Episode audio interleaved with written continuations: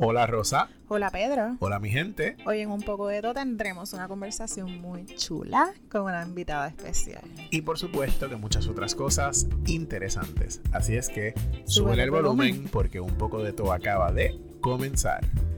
Y hola gente, hoy es 27 de abril de 2022 y este es nuestro episodio número 46 de Un poco de todo. Como siempre decimos, ya vamos por el 46. Ay, sí, un montón. Vamos a punto de llegar a. ¿cómo a los es, 50. ¿Cómo es el aniversario de. Ay, yo no los sé. 50 es qué? De, de oro, de, de platino. De... No, no me preguntes Bueno. a mí. ya celebraremos, ya celebraremos. Gracias por escucharnos y por seguirnos en nuestras redes sociales. En Facebook, en Twitter, en Instagram. Nos consigues como Un poco de topr. en nuestra página web. www.unpocodetopr.com. Y por supuesto, tú puedes ser un supporter. Yo, sí, insisto, no sé qué están esperando. Busquen el enlace que está en cada uno de los episodios. Ahí puedes suscribirte para aportar mensualmente una cantidad bien mínima, que puede ser 99 centavos, 4.99, 9.99. Le damos las gracias a las personas que se han mantenido todo este tiempo aportando para que este podcast mejore cada día más, porque en efecto hemos estado haciendo cosas bien chulas y las van a ver después, van, van a ver todos los embelecos que tenemos. Así que va a haber sorpresas por ahí. Gracias a ustedes es que se ha podido lograr todo esto. Así que nos quedamos cortos, ¿verdad? Con, con el agradecimiento. Busquen el enlace y péguense dos o tres más por ahí a ver si seguimos creciendo. Definitivo, definitivo. Y gracias por el apoyo que nos han dado en todos estos últimos episodios. En el episodio pasado fue un paro. Muchísima gente nos ha escrito, nos ha comentado sobre Ay, esas cosas que nosotros estamos actos de odio. Sí, full. Full. Así que gracias por el apoyo siempre. Y bueno, hoy, como les dijo Rosa en la introducción, tenemos una invitada que se llama Rebeca. Se llama Rebeca va a estar conversando con nosotros hoy, ya van a saber por qué. Eh, y quiero hacer un- una aclaración, un disclaimer.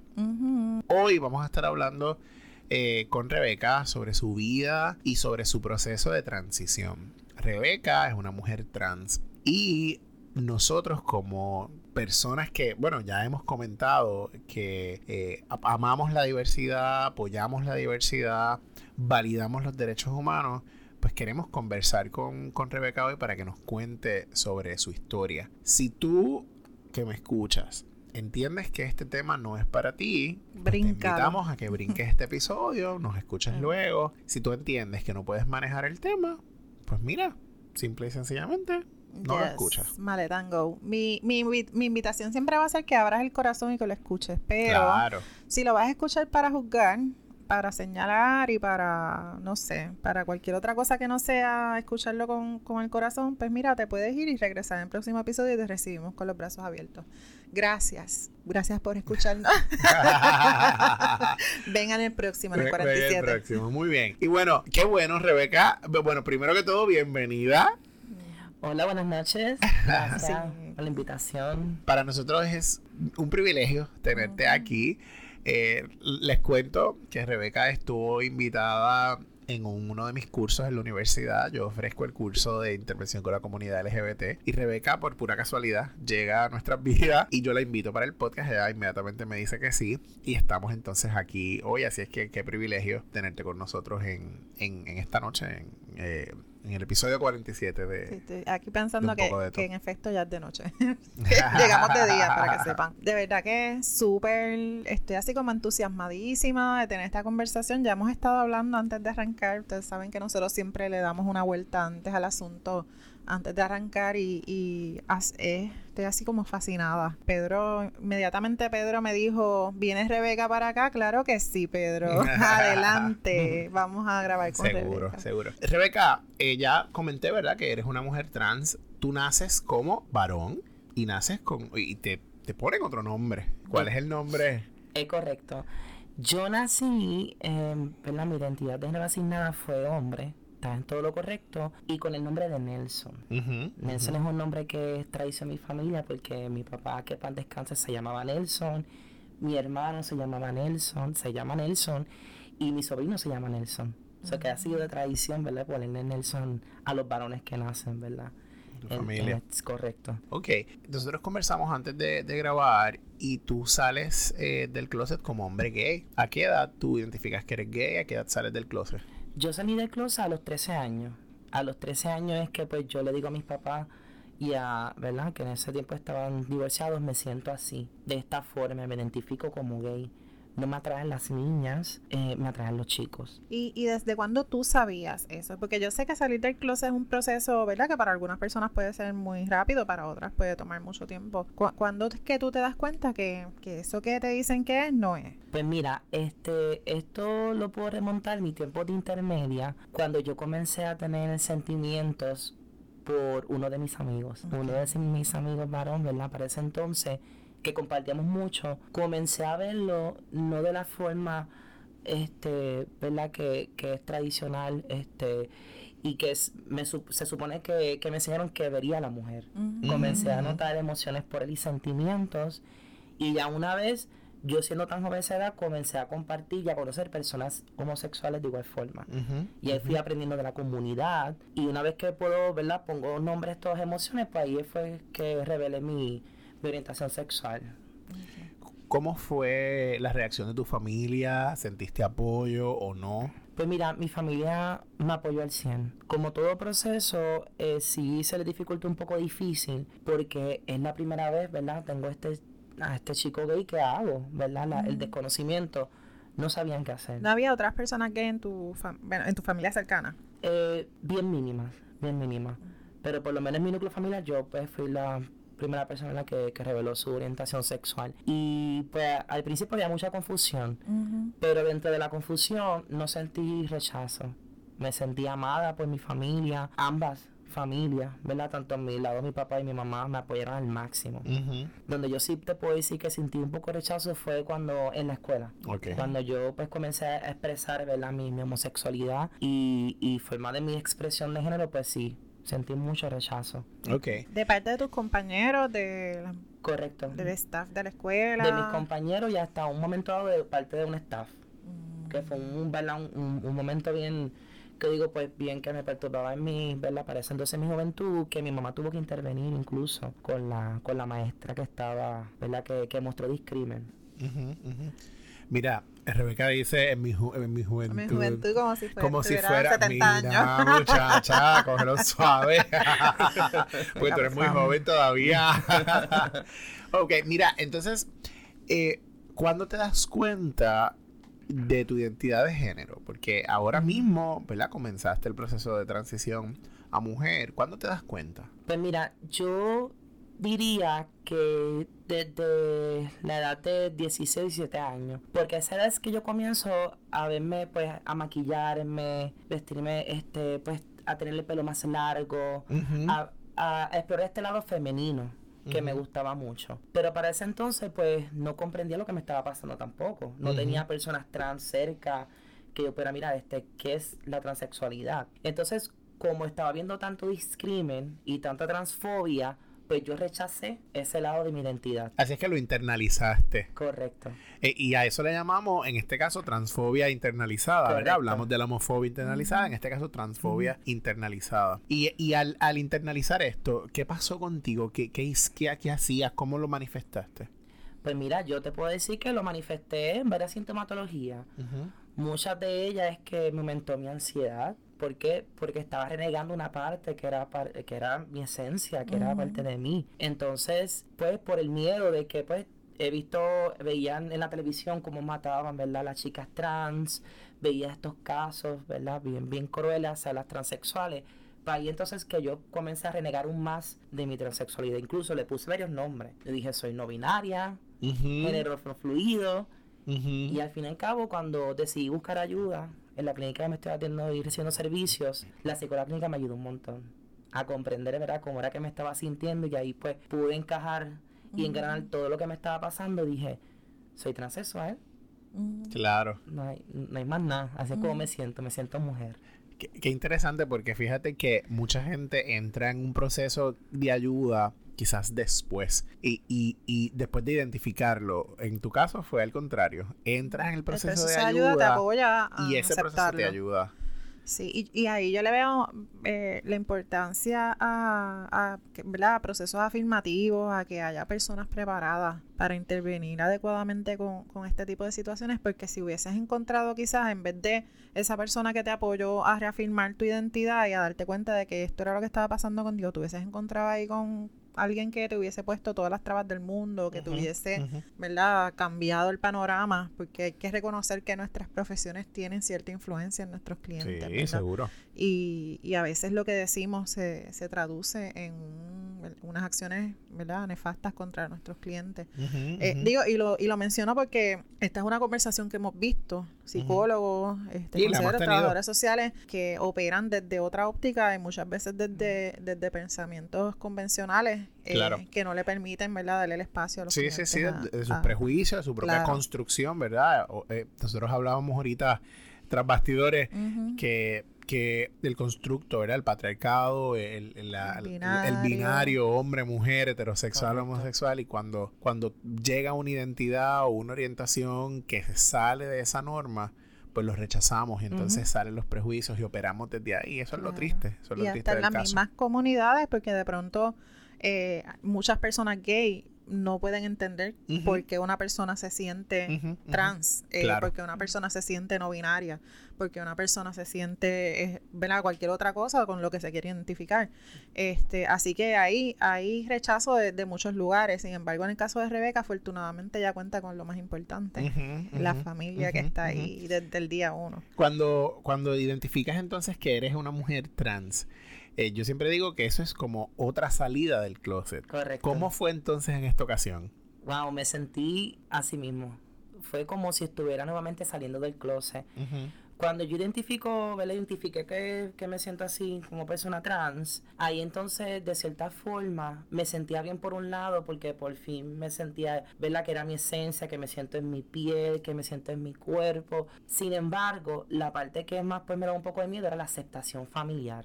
Ok. ¿Cómo yo me abro a mi familia y digo que asumí, ¿verdad? Y que tengo esta nueva identidad. ¿Cómo entonces hago este paso? Eso fue lo que me causó mucho miedo. Mucho miedo. No te miento que sí me sentí un poco más ansiosa. Este, yo comencé como tal a vestirme de chica. ¿verdad? Este, Rebeca únicamente salía, vamos a decir, los jangueos con las amistades, por la noche, y por el día yo asumía la identidad asignada, ¿verdad? que era cuando, cuando era, Nelson. Correcto. Entonces, ahí fue que yo dije, yo no quiero que Rebeca salga únicamente para las noches de jangueo. Yo quiero que Rebeca se quede aquí conmigo, que Rebeca salga de día, que, que explore el mundo, ¿verdad? Bajo bajo esa identidad que es mujer. Entonces, pues poco a poco, ¿verdad? Este, una vez di el paso, eh, me abro con mi familia, lo que puedo decir es que recibí mucho amor, mucha aceptación, mucho amor. Ellos prácticamente, ellos abrazaron mi proceso y yo soy bien bendecida por eso. ¿Verdad? Conozco muchas amigas trans que lamentablemente no han tenido esa bendición, que han sido rechazadas desde el núcleo familiar, que incluso eso le ha llevado a exponerse hasta las sustancias psicoactivas. Hay muchas que están deambulando, hay muchas que están en conductas de riesgo porque como tú dijiste, Rosa, comienza desde el núcleo familiar y ese apoyo familiar y cómo se desarrolla también ese apego. Claro. Así que se valida una vez más la importancia del apoyo, de la validación, ¿verdad? la redundancia, de los cuidadores, de hace los padres. la diferencia. hace la diferencia. vemos la diferencia. Si yo quisiera que ustedes vieran a Rebeca, Rebeca está aquí así como, como bueno, florecida, así como, como pez en el agua. Como pez en el agua. este, y, y Rebeca lleva tres meses en el proceso ¿verdad? De, transición y es un proceso que para ella es relativamente nuevo. Las personas que saben un poco del tema ¿verdad? deben saber que, el proceso de, transición es largo. Eh, que implica, ¿verdad? Eh, hormonas y 20 cosas. Quizás Rebeca lo puede explicar mucho mejor que yo, porque obviamente es quien lo está experimentando. Pero a pesar de que está eh, recién entrando en el proceso, ella está, como, como dice Pedro, como pez en el agua, la estamos viendo aquí, ¿verdad? Sonreír, eh, contenta con su identidad, contenta con, cómo se ve y, definitivamente eso es como bien brutal, tú sabes. Yo estoy aquí así como con la boca abierta. Pues, en la medida en que te sientes cómoda en tu piel, eso es lo que vas a proyectar. Y yo, y yo creo que eso es lo que nosotros captamos al lado de acá. Tienen toda la razón, incluso personas que me han conocido de, ¿verdad? Desde que cuando era Nelson, me han dicho el cambio. Siente que estoy mucho más confiada, que me sienten mucho más presente y, y se han dado cuenta del cambio que he dado como persona, ¿verdad? Y me está dando ánimo en todos los aspectos. Y yo me siento más feliz, yo me siento, me siento yo. Me siento, como siempre digo, en mi piel. Así como yo lo describo. Así te percibimos. Mm, sí, sí, se nota de lejos. sí, sí, sí, definitivamente. Rosa trae el asunto hormonal. Pienso que es importante que lo toquemos. Cuéntanos de ese proceso. ¿Cuándo lo comenzaste? ¿Qué implica? ¿Cuáles son las hormonas? ¿Cómo, es este proceso? Pues mira, para toda persona trans que comienza esta transición y cuando no se sienta a gusto, ¿verdad? Ni con el género asignado, ni, ni con su cuerpo, ni con su aspecto, porque es una de las luchas que puedo decir que yo he tenido y es mi aspecto, ¿verdad? he querido pues feminizarme lo más posible, ¿verdad? Este, verme mujer, eso es lo que, ¿verdad? Aspiro que mi exterior refleje lo que mi interior, ¿verdad? Siente y se ve. Pues yo comencé, gracias a la clínica, con mi endocrinólogo, un proceso hormonal. Yo comencé primero bloqueando mi testosterona, que es la que controla el vello en mi cuerpo, el grosor, la voz, controla también la, la, los niveles de musculatura en mi cuerpo.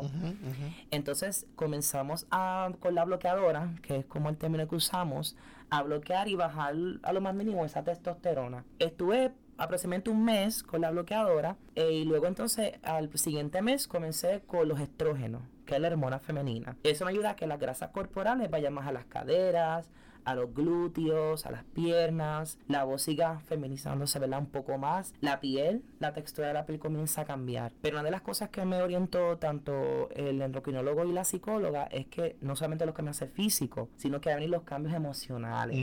¿Por qué? Porque está habiendo un desajuste hormonal a lo que mi cuerpo naturalmente producía. Claro. Entonces, eso pues eh, me comentó que iba pues a sentirme un poco más triste, iba pues puede ser que mi ansiedad o síntomas de depresión pudieran florecer o exacerbarse y por eso que estoy con la ayuda con la psicóloga clínica, ¿verdad? Este para manejar y adquirir herramientas y destreza de cómo manejar, ¿verdad? esa sintomatología y ese estado de ánimo. Sí, que son, que son muy normales del proceso, ¿verdad? En, que tú te encuentras ahora mismo. Correcto. Es, típico de ese proceso. Claro, claro. ¿Cuánto tiempo tú debes estar tomando hormonas? ¿Es a un tiempo particular o de ahora en adelante es toda tu vida? ¿Cómo, cómo funciona en ese aspecto? Pues mira, en, según mi aspecto, el doctor no me puso tiempo límite. Simplemente que dijo que te por vida. Hay dos formas que tú ¿verdad? puedes eh, introducirte a la hormona.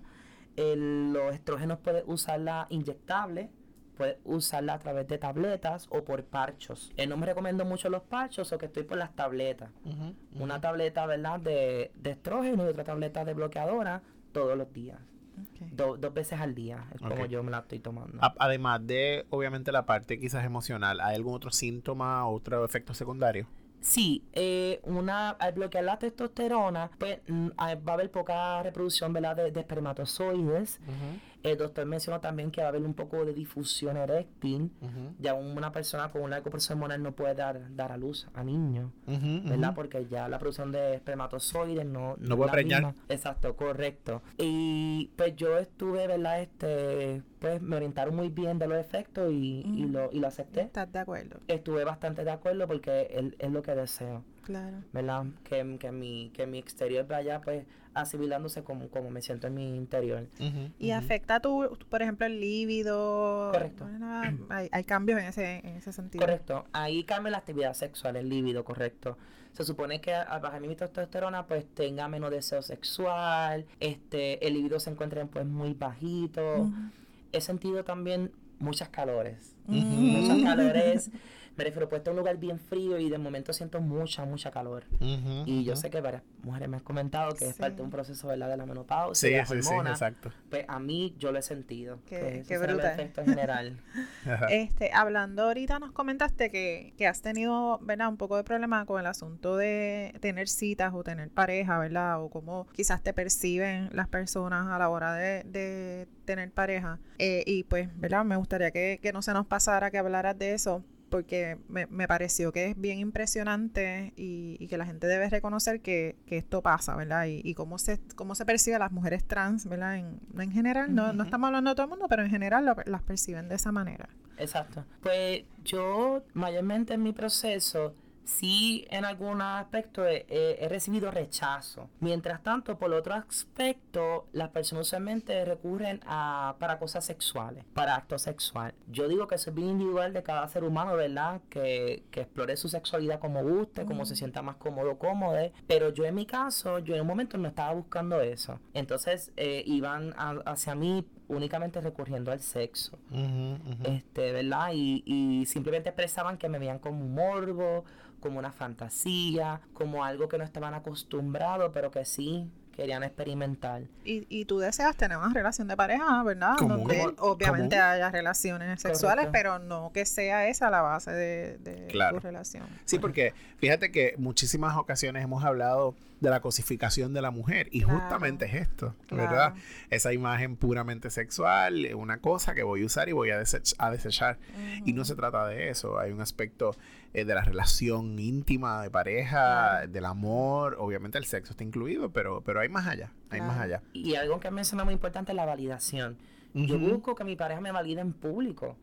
Claro. Yo busco que mi pareja este, pues, esté conmigo y podamos ir a lugares comunes y que mi pareja sienta vergüenza porque anda con una persona, ¿verdad? Una trans. Sí. Y, o que piensen en qué dirán, ¿verdad? Por los constructos sociales.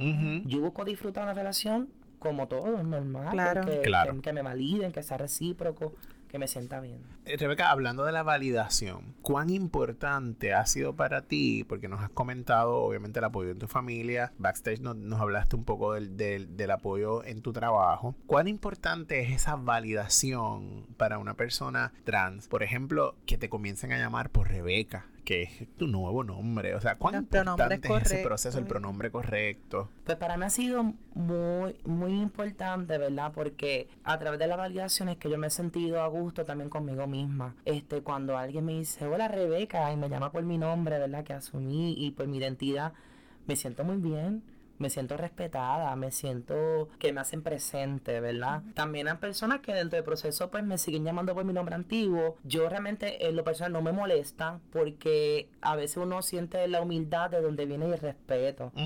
¿verdad? Porque yo sé que tengo un proceso para otras personas acostumbrarse, eso que no, no soy dura con los pronombres, ¿verdad? Pero de cierto modo cuando lo hacen, yo me siento muy bien. Yo me siento que, que estoy aquí presente y que me están tomando en cuenta y que me están respetando como yo me siento. Mira, a mí me encantó cuando nos contaste, eh, el, cuando tú llegaste por primera vez, ¿verdad? Tu, experiencia de llegar por primera vez como Rebeca a tu trabajo. Me encantó esa, ese cuento que nos hiciste, así que me gustaría que lo compartieras porque me parece bien valioso que las personas puedan ver ese, ese asunto de, de, ¿verdad? Repetimos, validación, de afirmación, de que los espacios sean seguros para las personas trans y, y, que tu trabajo haya puesto todo, ¿verdad? Para que eso ocurra, me, me pareció maravilloso. Pues mira, una uno de los medios racionales que yo tenía era exactamente eso mismo. De que si yo iba a mi trabajo como Rebeca, que pensaba hasta que lo iba a perder. Porque tú empezaste a trabajar en ese lugar siendo Nelson. Correcto. fue como ellos te contratan. Correcto. Y yo pensaba, ¿verdad? Dentro de estos constructos, ¿qué iba a pasar si yo iba a mi trabajo siendo Rebeca, con esta nueva identidad? Es full eh, chica trans, vestida bien femenina. Yo incluso llegué a pensar que iba a perder mi trabajo. Tuve ese pensamiento irracional que me estaba pegando por unos días, pero me armé de valor. ¿Por qué? Porque en el espacio que yo pues comencé a trabajar, yo me siempre me he sentido bien, bien, bien en confianza, bien segura y pues me atreví a dar el paso de dialogarlo con mis supervisores. Fue una aceptación bien bonita. Ellos me dijeron incluso que iban a revisar las políticas del programa para ver si tenían que ¿verdad? Este, refrescar algo o actualizar algo para protegerme a mí. Como, ¿verdad? Como, como persona trans. Como debería ser en todos los lugares. Hay una frase que yo siempre digo mucho y es cuando algo me vuela la cabeza. y quiero que sepas que desde que lo mencionaste ahorita, a mí eso me ha volado la cabeza de tal manera. O sea, no es tan solo pues está bien, estás aquí, te aceptamos. Es que conscientemente vamos a hacer lo que haya que vamos a hacer lo que tenemos que hacer para protegerte. para protegerte, para crear el contexto limpio, adecuado, sano para ti. Eso está maravilloso. Porque, porque también abre las puertas. Claro. ¿Verdad? Es un precedente que, se está estableciendo. Así que a mí me parece que eso es maravilloso. Definitivamente. Y, y, que no es, y no es, que eh, me, me, gustaría resaltar que no es lo que pasa en todos los lugares. Definitivamente. Porque, porque de pronto estamos hablando aquí de Rebeca y afortunadamente Rebeca ha tenido prácticamente, ¿verdad? Y no estamos diciendo que esto es un cuento de hadas, también nos ha contado, ¿verdad? Que ha tenido muchas dificultades personales, entre otras cosas. Pero, pero Rebeca ha tenido casi todo a su favor porque tiene su familia, afortunadamente salió eh, en el proceso de transición se dio en un empleo donde la aceptaron y toda la cosa, pero sabemos que el, mundo no es así. No es así, no es color de rosa. Y hay otra cosa eh, a, tu favor y es que eres una mujer preparada. O sea, tú eres trabajadora social, tú estudiaste, así es que también tienes unos conocimientos más allá eh, y eso naturalmente te, tiene, te apoya y te abre puertas en ese, en, ese, en ese proceso. En el trabajo hay otro aspecto, la parte de los participantes con los cuales tú trabajas. ¿Cómo fue esa, esa respuesta? Pues mira, con mis clientes fue fabuloso, maravilloso. Ellos me validan hasta más no poder, ¿verdad? Por decirlo así. Ellos, Rebeca para aquí, Rebeca, ¿cómo estás? Me, me llaman, ¿verdad? Por mi nombre con el que me identifico y no tengo ningún problema. Lo que pasa también es que, como les dije ahorita, una persona que ha sido marginada entiende a otra. Yo de una, ¿verdad? Servicio a una población que es vulnerabilizada, que es marginada, que es maltratada, que son las personas sin hogar. Pero no, no tengo ninguna queja, al contrario, me han apoyado y me han aceptado al 100. Y no ha afectado tampoco mi proceso de intervención y de ayuda con ellos. Claro, como decíamos ahorita, porque cuando tú estás en la intervención no se trata de ti, se trata de ellos y del servicio que tú le das. Exacto. ¿Verdad? Así es que eso, eso está genial. Hay un aspecto que quiero eh, tocar y es que ahorita nos comentaste que recientemente estuviste de viaje y que en algún momento tuviste la duda qué va a pasar porque mi, identificación todavía dice mi nombre de pila, sin embargo ahora luzco y me identifico con otro nombre, ¿verdad? Quiero resaltar que cuando Rebeca nos cuenta esto, Rebeca nos dice que ella está tan segura y tan confiada en su identidad que ella no había considerado esto, que es otra persona que le dice, oye, ¿y si pasa esto? Y entonces, ¿verdad? Ahí, ay, no te estoy dando hablar, habla. que yo estoy acá así como, que yo, Dios mío, estoy impresionada. no te preocupes, al contrario, qué bueno. Pues, pues mira, pues sí, mi mamá me había comentado la preocupación, amistades mías me han comentado la preocupación, ¿qué va a pasar cuando pases por aduana asumiendo esta nueva identidad como Rebeca? Cuando tu pasaporte, tu nombre legal es Nelson. Y eso pues comenzó a, a darme la cabeza bien fuerte. Y si no miento que tenía un poco de miedo porque yo dije, Dios mío, me voy a atrasar el vuelo, ¿qué va a pasar conmigo? no voy a llegar a mi destino. Pero cuando paso por aduana, me toca esta oficial muy amable, ve el pasaporte y me dice, qué bella te ves. ¿Cuándo vas a cambiar esto? Y yo me puse bien contento. Y yo, bueno, cuando tenga la oportunidad, pues te ves fabulosa. Yo tengo Adelante. y de allá para acá también, ¿no? Sí, que también. Sí, de Estados Unidos a Puerto Rico lo mismo. No hubo ningún cuestionamiento sobre mi identidad o el pasaporte o la información. Qué, chévere. Eh, eh, esto, es maravilloso, definitivamente. Yo quisiera, ¿verdad?, que la experiencia de todas y, y todos aquellos aquellas personas que han vivido, que están viendo por esto sea igual. Y quiero validar lo que decía Rosa, ¿verdad? No todo es un cuento de rosas y tampoco queremos llevar ese mensaje. No, Hay unas necesidades particulares, hay unos retos particulares que sabemos que tú también los has tenido, pero, pero es posible, es posible ver otra, otra, otra parte que sea tan, tan buena. Y como dijiste, como Rebeca es una mujer preparada, tiene ciertas herramientas que le han permitido moverse, ¿verdad? Dentro de los canales. Ella ha hablado todo el tiempo de la clínica donde está ¿Podemos decir el nombre de la clínica? Sí, hay, varios servicios que yo puedo también mencionar otras clínicas. Claro. Este, las que realmente conozco, ¿verdad? Eh, eh, Trastanamá es una clínica ubicada en Ponce. Está también la clínica Rarat en Santurce y la clínica Transalud en el CDT Joar, ¿verdad? En San Juan. En San Juan, correcto. Y ambas de estas clínicas cuentan con equipos multidisciplinarios para trabajar con la necesidad de toda chica trans o que de, o chico trans que desea comenzar el proceso. Así es que allí hay psicólogos. Correcto. Hay trabajadores sociales. Todo social, está el endocrinólogo, las coordinadoras, todo el mundo está atento a tu proceso. Claro. Sí, porque tiene que ser un proceso, eh, una atención completa, ¿verdad? Todos los aspectos, no, no es solo la parte médica, no es solo la parte social o la parte emocional, psicológica, sí, ¿verdad? imagínate que, venga el endocrinólogo y, te mande todas esas pastillas y no te diga, ah, bueno, esto va a pasar con tu cuerpo, pero no te diga cómo manejar lo que va a pasar con tus emociones.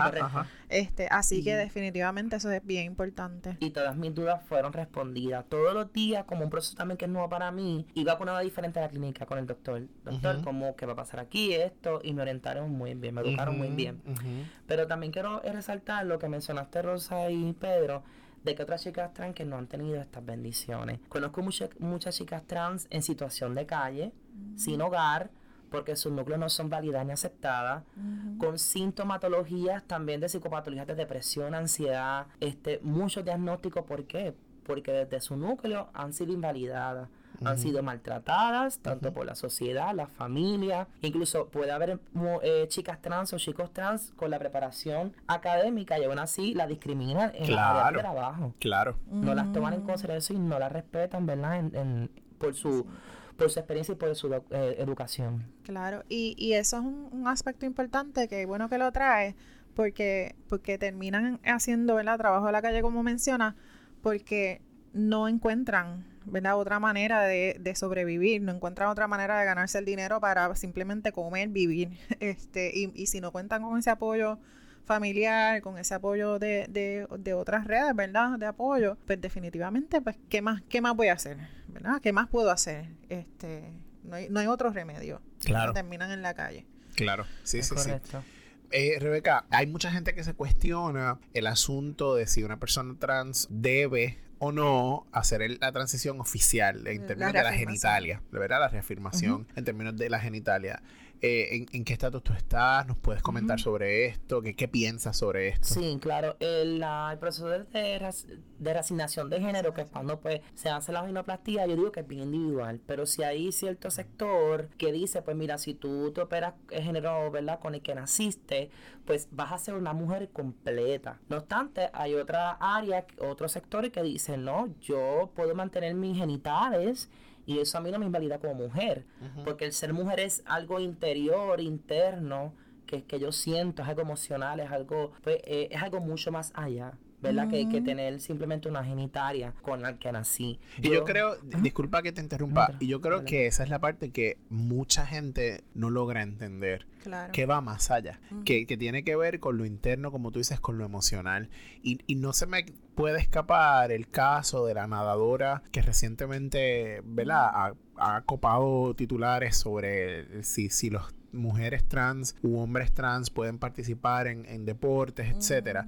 Y en toda esta conversación has dicho varias cosas que me llevan a este caso. Uno, el asunto hormonal. En, estos casos como el de nadadora, los comités olímpicos, los comités que se encargan de, estos deportes han dicho, mira, los niveles de hormonas, en este caso de testosterona de esta persona, son lo suficientemente bajos como para yo determinar que es una mujer, que su estrógeno está alto, que muscularmente no es más fuerte que una mujer. Sí, el rendimiento es... Eh, eh, puede ser igual al de una mujer. Por eso está compitiendo en deporte femenino. Exactamente. Porque es una mujer. Exactamente. Así que hay muchos factores ahí. Y traes el asunto de cómo yo me siento. Y para mí eso es más importante que todo lo demás. Porque si yo, si, si tú me estás diciendo que tú te sientes una mujer, ¿por qué yo tengo que negar eso? Que cuestionar eso.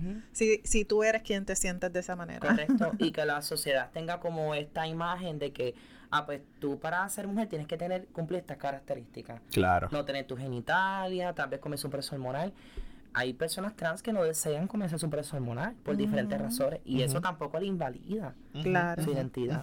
Claro, porque, porque tiene unas consecuencias, ¿verdad? Y, y, hay un proceso muy largo y un montón de cosas y las personas sopesan eso y dicen, mira, pues sí o pues no. Es correcto. En, tu caso tú dijiste, esto es lo que yo quiero y yo voy para adelante. Yo voy con todo, como dijiste ahorita, yo voy de, de 0 a 100. Así que definitivamente hay que validar sin cada...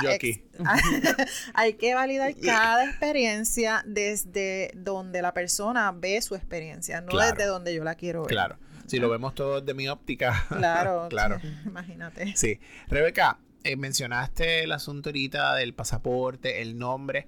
¿Lo has considerado? Eh, eh, sabemos que este proceso pudiera ser costoso, pudiera ser complejo, pudiera ser que no. ¿En qué estatus está eso? Pues mira, sí, eh, mi intención es cambiarme, ¿verdad? Este, el cambio de género y el cambio de nombre. De Nelson a Rebeca. Me he estado orientando con diferentes personas que han pasado por el proceso So que estoy recopilando la mayor información porque tengo que comenzar a buscar varios documentos, ¿verdad? Comenzar a sacar unos documentos. So que hay diferentes precios, ¿verdad? Diferentes ayudas, diferentes servicios. Estoy recopilando lo más que pueda para seleccionar el que más ¿verdad? Se acopla a mi necesidad. Claro. Y tengo entendido que la clínica te apoyan con eso, ¿verdad? Sí, con la eso, clínica, con la clínica me ayuda mucho, porque cuando tú consigues los documentos del Departamento de Obras Públicas, hay una parte médica que tu endocrinólogo o tal vez la psicóloga pudiese llenar. ¿Verdad? Y súper, pueda llenar que, que para que entonces el cambio de la licencia de Ajá, conducir y ajá. eso. súper.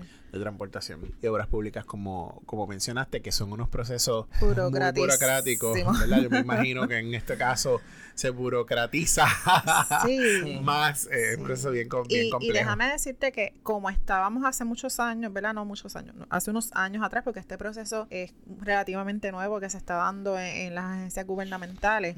Pero para como estaba cuando se, cuando se empezaron las luchas, ¿verdad? Para que la Claro. gente tuviera el nombre que el nombre que le corresponde de acuerdo a cómo se siente. Al principio eso era un, que ni, ni el Un papel issue. aparecía. Ujú, ujú, Ni el- nadie sabía dónde estaba el papel, era como pa- todo el tiempo vamos a meterle el pie a esta persona para que no haga esto. Este, y ahora se ve una diferencia, ¿verdad? Cierta diferencia, se ha agilizado un poco. Este, hay estas clínicas, hay estas agencias que se dedican a darte la mano para que tú tengas todo un, que puedas tomar una decisión informada, que tú quieres para ti, ¿verdad? En tu proceso. Y eso está súper fabuloso. A mí me parece muy bien. Y, y que esté accesible económicamente también. Y Eh, entiendo que, que, el- que la duración del tiempo varía, porque hay personas que me han dicho, mira, me ha durado dos meses a lo que se completa el proceso, como hay personas que duran un poco más. Yo diría que, que depende cómo, cómo lo hagas y a través de, de qué agencia. ¿verdad? O, o servicios legales te ayuden a hacerlo. Rebeca, ¿dónde te ves? ¿Qué, qué, qué hay para ti? ¿Dónde me veo? Qué pregunta. Así como, como de Mises aquí. Pues mira, yo estoy completando una maestría en trabajo clínico, ¿verdad? El área que me, me encanta, la especialidad que me fascina. Me veo ayudando, aportando a la comunidad, me veo en esto creando espacios seguros, me veo de cierta forma, tal vez con clínica privada, Ujú. especializada en la comunidad. He estado Excelente. explorando ¿verdad? Mi, mi- mis opciones. También me gustaría comenzar estudios enfocados en psicología, clínica. So que he estado ahí pues tanteando y viendo, ¿verdad? Este, según lo, por, por donde me quiero ir. Sí, sí. Voy a revelar algo. Adelante. Y es que nosotros habíamos comentado, Rosa y yo, que nosotros tomamos hace un año ya aproximadamente una certificación de eh, asuntos LGBT y Rebeca estuvo en la certificación. Particularmente estuvo como Nelson. Así que cuando yo conozco a Rebeca, ella me dice: Mira, yo estuve en la certificación y yo me acuerdo de ti. Yo le digo, Pero ¿cómo es posible? Me dice: Lo que pasa es que estaba como Nelson. Así es que me, me encanta que me hayas dado esa sorpresa, Sí. de hecho. Eh, así es que fíjate que Rebeca se sigue preparando, ¿verdad? Así es que yo, yo te auguro Claro que sí. un futuro por ahí de servicio maravilloso a la comunidad. Sí, yo definitivamente lo puedo ver. Creo que, que puede ser, eh, ¿verdad? Un modelo. eh, y, y- y más que un modelo, yo, yo sé que hacen falta que las personas de las comunidades, ¿verdad? Eh, trans particularmente, tengan a alguien a quien seguir, tengan a alguien a quien ver. Una como- representación. claro. Que se, se sientan representados ahí. Definitivamente porque, porque, ¿verdad? E- Es como que yo quiero ver a alguien que, se, que progresa eh, y que se siente como yo, ¿verdad? Y, y ese referente es importante. Pero también es importante que, que tú utilices tu, ¿verdad? Dentro de ser una, una persona trans y de ser una comunidad marginada, eh, también tienes unos privilegios dentro de la comunidad que tú uses tu privilegio, Es ¿verdad? De, eh, para ayudar a otras personas que, Que lo que necesito. lo De necesitan. conocerlo y, y usarlo para trabajar con, con estas personas. Claro que sí. Y eso es maravilloso y de verdad que te admiro un montón por eso porque estás haciendo lo que tienes que hacer. Yo las admiro a ustedes, ¿verdad? Por crear estos espacios seguros, por, por educar, ¿verdad? A todas las personas que lo siguen, lo escuchan, de visibilizar, visibilizar todas estas necesidades y todas las identidades. Así que estoy bien contenta y gracias Sí. a ustedes. Gracias Para por nosotros- el privilegio que nos has dado de estar aquí. Para nosotros es bien importante visibilizarlo. Nosotros, la gente sabe, hemos hablado aquí de muchísimos temas y estamos comprometidos con visibilizar a las comunidades eh, trans, LGBT en general, con hablar de temas que no se hablan porque tenemos una misión. Y yo creo que los derechos humanos, la diversidad, la Claro. justicia social en general, la equidad, es parte de nuestro ser. Así es que definitivamente ha sido uh, maravilloso conversar contigo. Algo que tú quieras decir a la gente, a la comunidad, algún comentario final. Pues me gustaría decir a, todas esas chicas trans que están en este proceso es que no están solas. Si necesitan una amiga, que estoy yo, ¿verdad? Para ayudarle. Eh, ya mencioné parte de los centros, se me olvidó mencionar el centro LGBTQI+, que la directora Cecilia Luz es un centro buenísimo también. Que llamen a estos centros, ¿verdad? Que los busquen. Ellos están dispuestos para, para ayudarlos en el proceso. Y que no están solos y solas. Sí, me uno. Me uno a las palabras de Rebeca, al llamado. Acá también, y, hablo por mí, pero hablo por Rosa también. Acá tienen gente que, si requieren un oído, unas palabras de aliento, un espacio para dialogar, aquí estamos. Así mismo. Aquí estamos. Estamos de su lado. Si no tienen de eh, alguien de su lado, aquí estamos nosotros. Y que y otra cosa que añadir que los admiro muchísimo ustedes dos porque están haciendo todo esto parte de la comunidad también, están ayudando mucho, alzando la voz, visibilizando y no tan solo, ¿verdad? Como parte de POCA, sino en sus profesiones, ¿verdad? Todo lo que hacen todos los días por, por ayudar a estas personas marginadas y, y vulnerabilizadas. Gracias, gracias, Me vas a con una lagrimita ya mismo aquí. Gracias, gracias Rebeca. Bueno gente, esta conversación pudiera seguir mucho más, pero pues, pues queremos dejarla aquí. Eh, como yo siempre digo, no vamos a hacer una tesis. no, queremos dejarla aquí, pero, imagínense si seguimos hablando. Exactamente.